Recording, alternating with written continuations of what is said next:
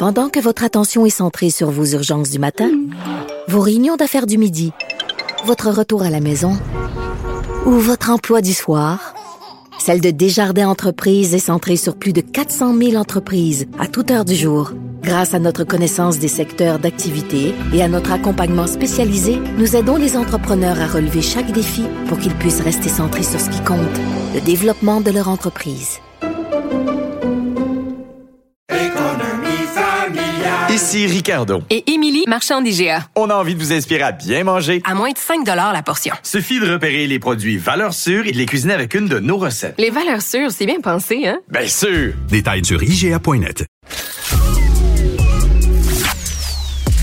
Arrêtez de vous virer sur une scène. J'ai eu mon Yves Daou et Michel Girard vous rendent la monnaie de votre pièce. Vous écoutez Mêlez-vous de vos affaires avec Yves Daou et Michel Girard. Cube Radio. Le mois de mars marque un peu le premier anniversaire du début de la pandémie au Québec. Cette crise a imposé des pauses économiques aux entreprises et au commerce euh, du Québec, des tours à bureaux vides, des commerces fermés, des entreprises sur le bord de la faillite. Mais derrière euh, les portes closes, euh, il y a des personnes, des acteurs économiques qui travaillent fort à la relance économique. Il y a une personne qui, évidemment, même le premier ministre a dit, on est chanceux d'avoir ce ministre-là. Donc, je reçois le ministre de l'Économie euh, du gouvernement de François Legault, M. Pierre Fitzgibbon. Comment allez-vous, M. Fitzgibbon? Bien, bon matin, merci, ça va très bien. Oui. Comment vous avez vécu, vous, toute la, pandémie personnellement? Comment vous avez euh, ben, écoutez, c'était, c'était, c'était évidemment très, très, très, très difficile parce que quand mm. euh, on, retourne en arrière, vous l'avez mentionné, on a fermé pratiquement 40% de l'économie. Donc, de mm. voir tous les entrepreneurs, les entreprises souffrir, les gens aussi, évidemment, malgré qu'il y a eu des bons programmes par les gouvernements, c'est très dur très dur de voir, on commence à être fragile, hein, une, économie. Le Québec, avant la pandémie, on était sur un air d'aller. Nous étions la province avec la plus grande croissance. Et là, d'un coup, pouf, on arrête tout. Mm. Alors, beaucoup de stress, beaucoup de d'improvisation, il faut avouer. Hein. Il faut réagir, euh, mm. comme on dit, sur, euh, sur l'instant du moment. Mais là, maintenant, est-ce qu'il y a une leçon que vous avez Vous avez pris plusieurs actions, et vous avez été dans l'actualité, vous avez mis des programmes, vous avez bougé sur plusieurs choses, mais y a-t-il une leçon que vous tirez d'actions que vous avez prises, puis aujourd'hui, vous regardez, puis vous auriez fait autrement? Je pense que la question d'approvisionnement stratégique. Hein. Je pense, euh, on moi, j'ai vu la psychose des masques, la psychose euh, mm-hmm. des EPI. Je pense qu'on a tous appris de ça et on ne veut plus retourner dans une situation comme ça. Donc, des, situations difficiles, j'appellerais quasiment catastrophiques, là, il faut, il faut, il faut se prémunir dans certains, certains dans, dans, dans le cas particulier de celui-là, c'est clair que nous étions pas prêts. Mhm. pour adresser les enjeux, des outils nécessaires pour combattre l'ennemi sanitaire. Ça, c'est clair.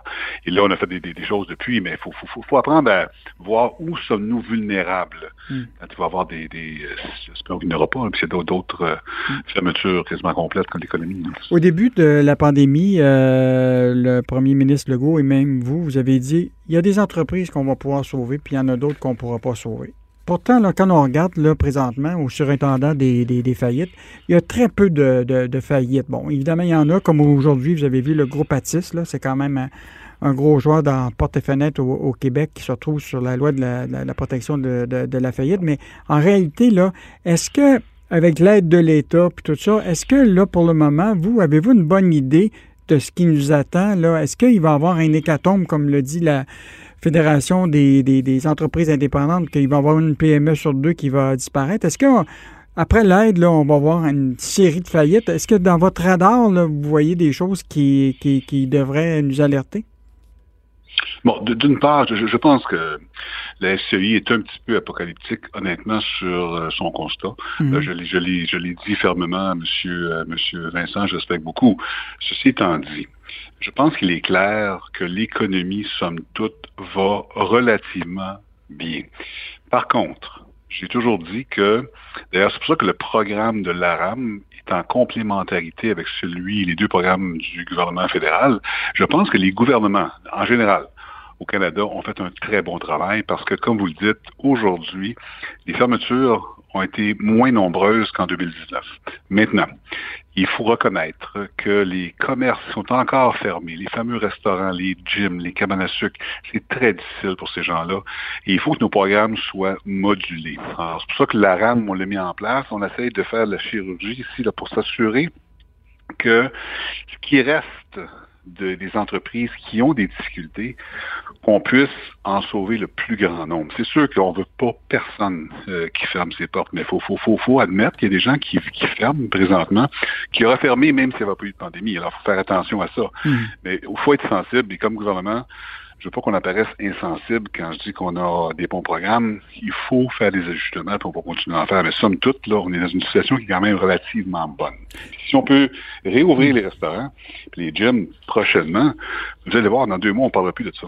Nous sommes avec euh, le ministre de l'Économie, Pierre euh, Fitzgibbon, pour parler de un an de la pandémie. Je veux vous parler de la relance économique. Parce que, bon, évidemment, il y a l'aide à, ponctuel d'aider des entreprises actuelles, mais évidemment, ça donne l'occasion euh, au gouvernement euh, actuel de revoir où on va investir pour l'avenir, revoir notre économie. Et vous avez quand même identifié quelques secteurs, je, vous avez quand même fait des, des, annonces. Si vous aviez à miser sur un secteur, vous dites, là, quand on va se reparler l'année prochaine, vous dites, ça, je vous avais dit qu'on investirait là-dedans, puis voici les résultats. Là, vous avez parlé de l'aérospatial, vous avez fait des annonces là-dessus, le lithium, le pharma, euh, évidemment euh, les jeux vidéo, l'intelligence artificielle. Si vous aviez un secteur, vous dites là, Monsieur Daou, je vais vous parler dans un an, puis ça, c'est celui que j'avais dit qu'on investirait, puis on a eu des résultats, ça serait quel? C'est très difficile de répondre à cette question-là. Je, je, je, réponds différemment pour revenir à votre question, parce que c'est une très bonne question, mais j'ai pas la... Vous n'avez pas de boîte de cristal qui vous dit c'est quoi? Non, mais, par contre, j'ai une partie de la solution. Premièrement, vous avez absolument raison. La, première chose qu'il fallait faire comme gouvernement, c'est de combattre l'ennemi invisible de la pandémie. Beaucoup de travail a été fait sur ça, on en a parlé. Deuxièmement, il fallait que nous mettions en place des programmes pour complémenter le fédéral, je dis bien complémenter, pour s'assurer que l'écosystème demeure le plus sain possible. Et je pense qu'on a atteint cet objectif-là avec des mesures additionnelles qu'il va falloir faire. Là, maintenant, la relance économique, qu'est-ce qu'il y a de plus important? Il y a quatre mesures qu'on fait, pour en parler de deux. Secteur stratégique, il est clair que le gouvernement doit compenser le manque d'investissement privé dans les secteurs qui sont performants pour le Québec, qui étaient performants avant la crise. Premier, premier point. Deuxième point, il faut numériser encourager l'innovation. C'est les deux choses les plus importantes. Après, la balance commerciale qu'il faut essayer d'équilibrer, donc exporter plus, importer moins, et développement économique régional. Reviens stratégique, il y a cinq secteurs importants. L'aluminium, l'aéronautique, les sciences de la vie, l'électrification des transports et nos ressources naturelles, forêts et mines. Dans ces cinq secteurs-là, nous allons mettre pour loin de 200 millions d'argent additionnels dans les prochains 18 mois pour s'assurer qu'il y ait des projets mobilisateurs pour qu'on puisse créer des emplois et aussi maintenir les emplois. Moi, ce qui, m'inquiète le plus, c'est que je ne veux pas voir des ingénieurs en aéronautique transférer de secteur parce qu'il n'y a pas assez de projets. Mhm. Mais, là, mais la question que je vous posais, je, vois très bien, mais l'idée, c'est que vous, vous, les voyez, les secteurs là, aérospatial, lithium, pharma, celui qui que, que, vous estimez là, qui est le prometteur, là, puis pour lequel vous allez mettre plus d'énergie que d'autres, euh, c'est quel qui veut que vous, que vous êtes euh, très ben sensible, qui vous, qui, vous, qui vous excite le matin quand vous vous levez? Là? Le côté des euh, électrifications des transports. Hum. Pourquoi? Parce qu'on part de, de loin.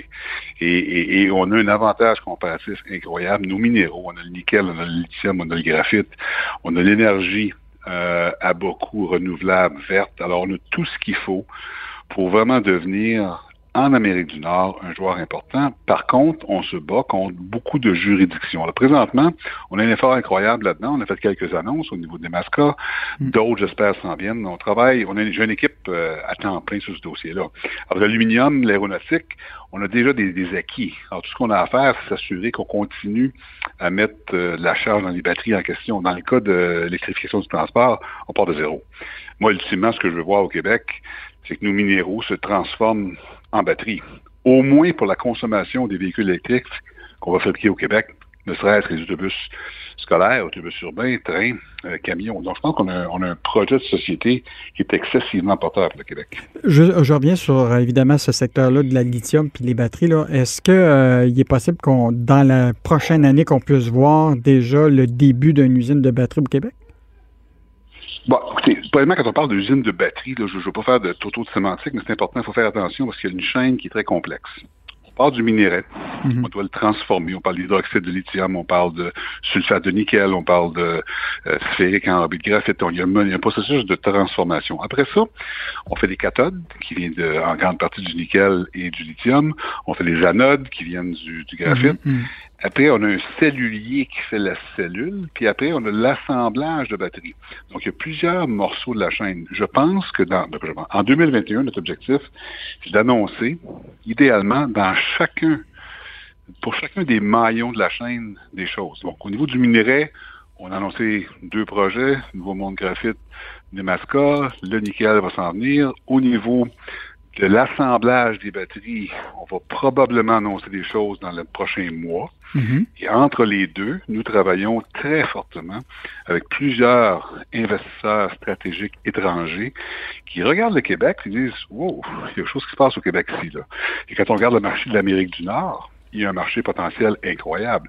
Donc, est-ce que le Québec peut devenir central à une chaîne d'approvisionnement plus courte? Parce qu'aujourd'hui, les cellules sont faites principalement en Asie.